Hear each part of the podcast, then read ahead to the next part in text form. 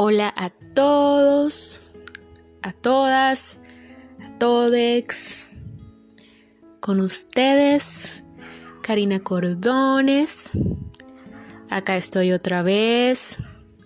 Tenía algún tiempo sin grabar nuevo contenido, pero me veo en la necesidad de seguir expresando ideas en las que, por ejemplo, hoy vamos a hablar de un tema muy interesante y es del matrimonio antes de los 35. ¿Qué hay en la mente de una persona que ha recurrido al matrimonio en sus 20 o incluso antes? Personalmente creo que el matrimonio es un compromiso muy importante que no debería hacerse antes de los 35, ni para mujeres ni para hombres.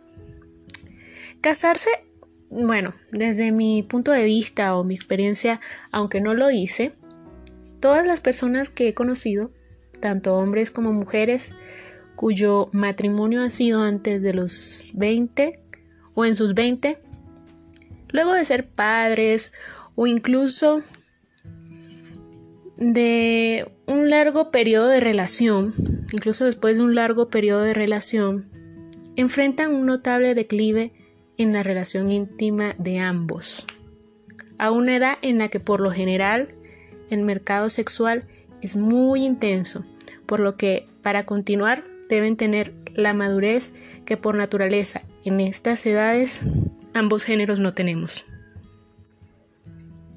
Haciendo una pequeña encuesta con mis estudiantes, muchos les he preguntado qué piensan de los matrimonios en comparación al pasado. Y muchos, pues creo todos me han dicho que pues anteriormente habían más matrimonios que ahora, incluso más matrimonios duraderos que ahora. ¿Por qué los matrimonios eran duraderos en el pasado y ahora no? Si echamos un vistazo en el pasado, podemos ver que en épocas antiguas o más del pasado, ambos géneros mantenían un estilo de vida muy diferente, muy diferente al estilo de vida de ahora. Era muy necesario la reproducción, por lo que un matrimonio era esencial para una vida en sociedad. Las personas se casaban muy jóvenes, las mujeres incluso eran dadas en matrimonio antes de su primer periodo menstrual, por lo que el esposo debía esperar que esto pasara. Los hombres y las mujeres no se casaban por amor, sino por conveniencia de las familias. Y las personas homosexuales no tenían ni no podían ni siquiera imaginar que se supiera su verdadera inclinación sexual. Era un tiempo netamente reproductivo, diría yo. Quizás no todos, pero sí una gran mayoría. Por lo que el divorcio era inaceptable. Para la sociedad, inaceptable. Y en el peor de los casos, para las mujeres divorciadas o alguna que haya tenido que ser madre soltera, esto era algo que no se podía ni siquiera pensar.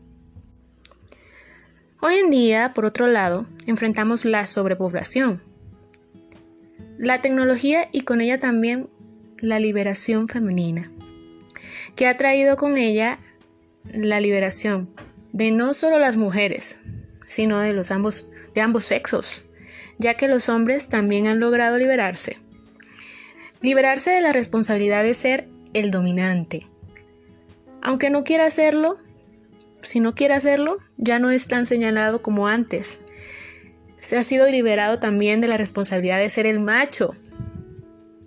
Si ya no quiere sentirse macho, ya no hay problema con eso.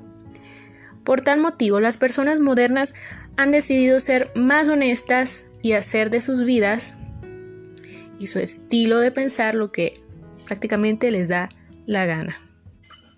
Siendo el divorcio la situación más común en la actualidad como solución al problema de un matrimonio fallido. ¿Qué es lo que provoca el fracaso en un matrimonio? ¿Es esto acaso un fracaso realmente? ¿O debemos casarnos y divorciarnos para saber qué queremos realmente? Muchas personas terminan en un matrimonio y empiezan otro, y después otro, y otro. Como cambiar de ropa interior. Incluso hasta niegan que están casados. Muchos niegan que tienen una esposa o un esposo. Realmente no critico el estilo de vida de nadie. Considero que cada quien es feliz a su manera y no soy quien para criticar. Pero en mi opinión, es mejor terminar un noviazgo. Creo que es más fácil. No sé, pienso yo. No hay que firmar nada, no hay que compartir custodias de hijos, ni vender la casa, por ejemplo. Particularmente yo siempre supe con mis anteriores relaciones que esto mm, como matrimonio no hubiera funcionado. Siempre tenía esa, ese instinto. Nunca hubiera funcionado un matrimonio con ninguna de mis parejas anteriores. Sin embargo, con algunos de ellos hice planes de matrimonio, pero al final esto no pasó. Hubiera pasado, pero no pasó. Y estoy feliz de ello, porque estoy segura de que no habría resultado. Todas las mujeres que he conocido cuyo matrimonio ha sido antes de sus 20 o en sus 20, después de mucho tiempo o quizás incluso durante sus 20, pero muy seguramente después de sus 30, la curiosidad de experimentar cosas que sus amigas han experimentado y que muy probablemente con su esposo nunca ha podido permitirse. Esto la va a llevar a sentirse frustrada. Las mujeres antes de los 30 somos más emocionalmente inestables y muy curiosas, por lo que una mujer que no haya experimentado su sexualidad hasta el punto de sentirse satisfecha, tarde o temprano lo hará, estando casada o no. Algunas lo hacen porque dejan de querer a su pareja y luego de que experimentan, eh, simplemente deciden abandonar a, su esposo y eventualmente eh, embarcarse en una nueva relación. Otras son más honestas y se dan cuenta que no son felices y deciden divorciarse para luego experimentar sin la responsabilidad del matrimonio. Otras, por el contrario, experimentan para darse cuenta y salir por fin de esa duda y entender que el hombre en casa, el sujeto en casa es el correcto.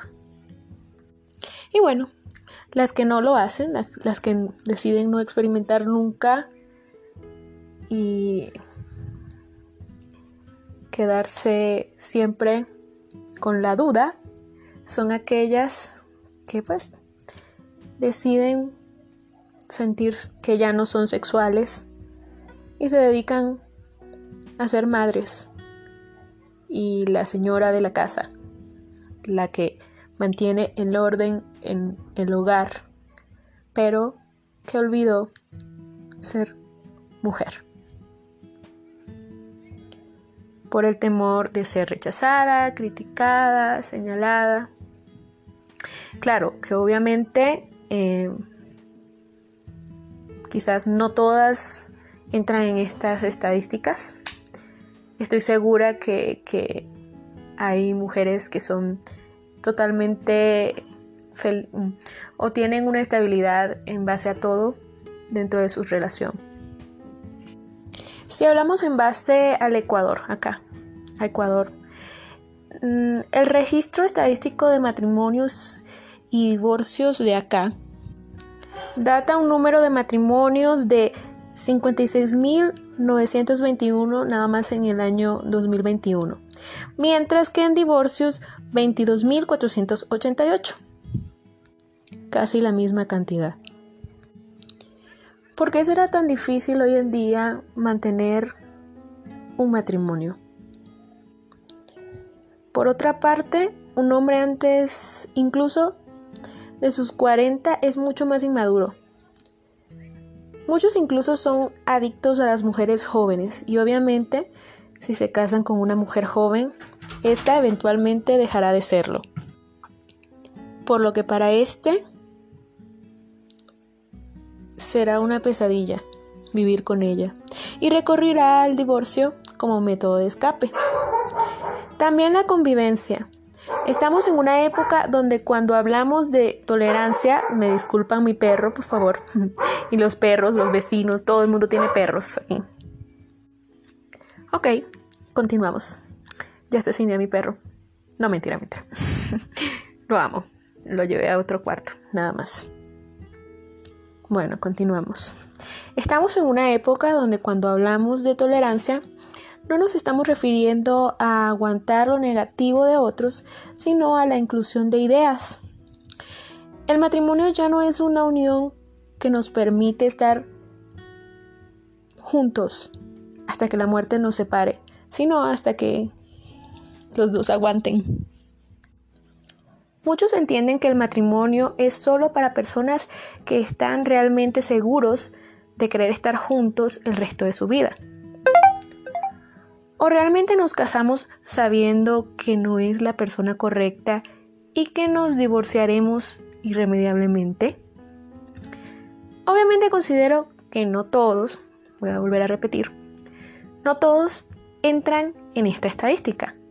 Estoy segura que existen matrimonios muy fuertes, mm, que de seguro cumplirán su promesa en el altar.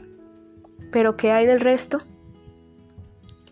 Si de solteros hablamos, yo diría que hay tres tipos de solteros. Aquellos que siempre están en la búsqueda desesperada de una pareja sin tener buenos resultados. Aquellos que les gusta la compañía sin compromiso. Y aquellos que se comprometen una y otra y otra y otra vez con diferentes personas, siendo inconscientes de que no nacieron para comprometerse. Estos últimos son muy peculiares, ya que no nacieron para casarse. Pero se casan una y otra vez.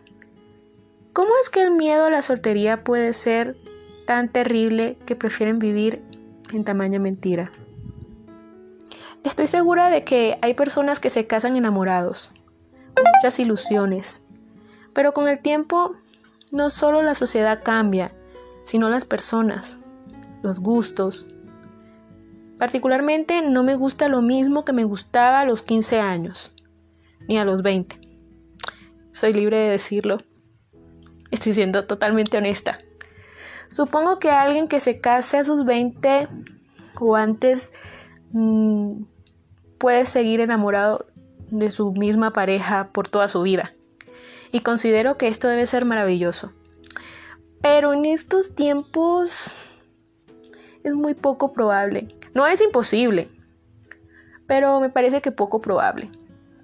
Por eso, si tú que me escuchas no entras dentro de estas estadísticas del terror y tienes a tu lado una persona honesta que te ha demostrado ser leal, yo te recomendaría que no busques nada fuera de tu matrimonio. Más bien busca la forma de avivar la pasión si ya no es tan intensa como antes. Siempre hay formas mientras hay amor. Ese es mi mensaje de hoy. Un abrazo para todos, se les quiere y pronto volveremos por ahí con otro mensaje.